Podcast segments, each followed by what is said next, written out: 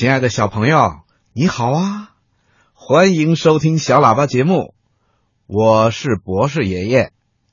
小朋友，在今天节目的一开始啊，博士爷爷要请你听全国首届巅峰诵读大赛的优秀作品。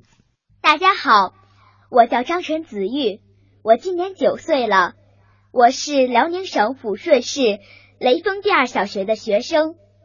我给大家朗诵一首诗歌，诗歌的名字叫《春的消息》。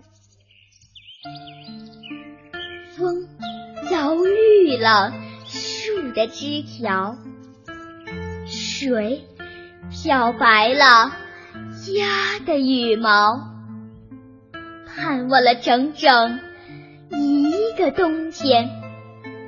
你们看，春天已经。来到了，让我们换上春装，像小鸟换上新的羽毛，飞过树林，飞过山岗，到处都有春天的欢笑。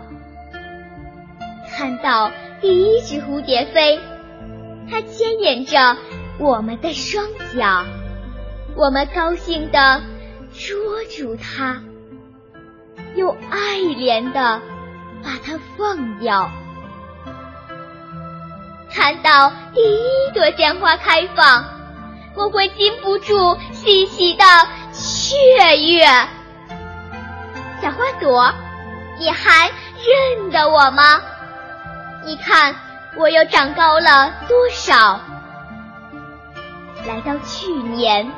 叶落枝头，等待它吐出新绿，再去唤醒沉睡的溪流，叫它唱歌，和它一起奔跑。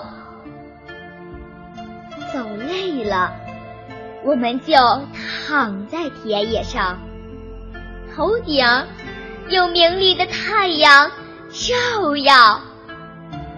是谁搔痒了我的面颊？